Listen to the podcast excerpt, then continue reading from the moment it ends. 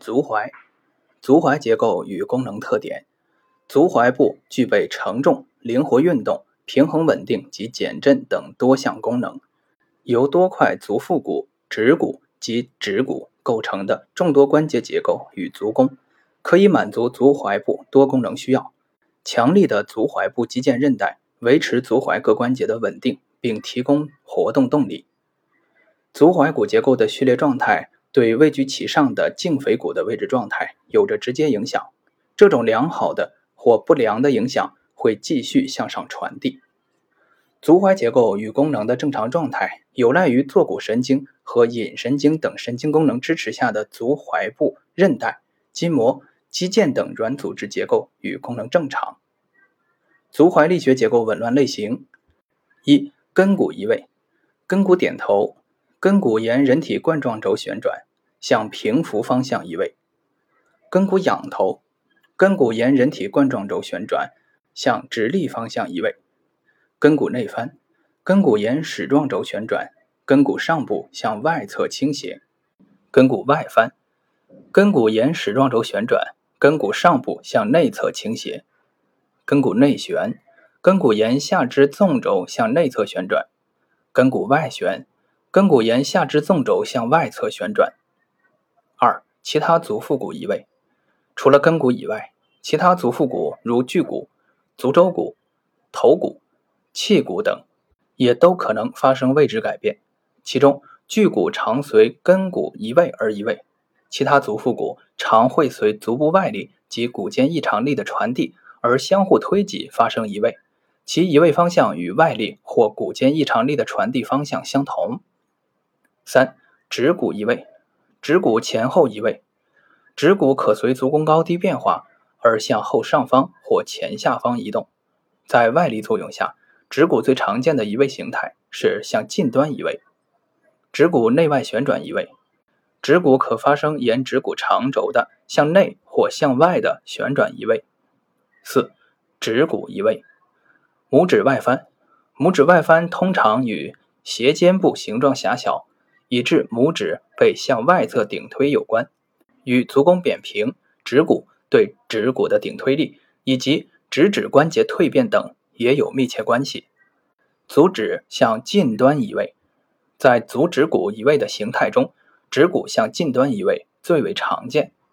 五、足弓，足弓是足部的腹股、指骨以及足底的韧带、肌腱共同构成凸向上方的弓。是由内侧弓、外侧弓和横弓三个弓组成的拱顶，它使人体在站立、行走、运动时增加稳定性和减轻震动，同时还有保护足底的血管和神经免受压迫等作用。从内踝高点到根骨底部，与从内踝高点到第一趾骨小头两条连线之间的夹角约九十度，为正常足弓标准。高弓足为小于或等于七十度。扁平足为大于或等于一百二十度。一、扁平足，扁平足可分为弹性扁平足及僵硬性扁平足两种，而绝大多数的扁平足都属于弹性扁平足，又称为功能性扁平足。也就是当脚站立承重时，足弓会塌陷变扁平或消失；但当足部悬空不承重，站立踮脚尖或将足大趾做伸展动作时，足弓则会出现。而僵硬性扁平足的定义为，不管脚有无承重，足弓都呈现扁平。后天性扁平足发生的骨移位源性动力观察：骨盆前倾角过大，坐骨结节上翘，腘绳肌牵拉胫骨平台向后，使膝关节处于过伸位，而过伸位的膝关节使得腓肠肌、跟腱受到牵拉。若此时遇足底直筋膜等软组织挛缩、持张。无力，则根骨向前点头，足弓下降，伴随着人体站立时重力的作用，足弓塌陷，扁平足发生。二、高弓足，高弓足多为先天性，高弓足形成的肌源性动力观察，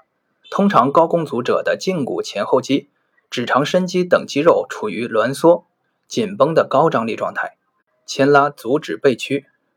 以致足底直筋膜继发性被牵拉而紧张，根骨被拉向直立的方向，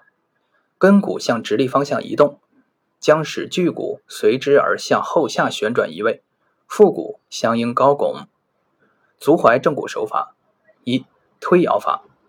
医者辅助手握持患足远端，操作手从内外两侧或上下两侧拿捏住患部，以长短杠杆结合推摇活动关节而整复移位的足腹股、指骨、趾骨等足踝部骨结构。或者医者双手拇食指分别握持患部关节上下两侧，双手协同横向推摇患部关节，以整复移位之筋骨结构。二、静态指推法。用手指以柔性劲力，按照撤灵整灸四大程序发掘，对足部各骨进行上下左右各个方向的直接柔性推动，以达成复位的目的。一、足腹骨的整复，对于根骨的移位，无论是内外旋还是内外翻，亦或是点头、仰头，均可直接用指推法调移归位。整复时，可以先行踝关节顿前法，以松解足踝韧带，减小。踝关节压力，若是调移根距骨以外的足腹骨，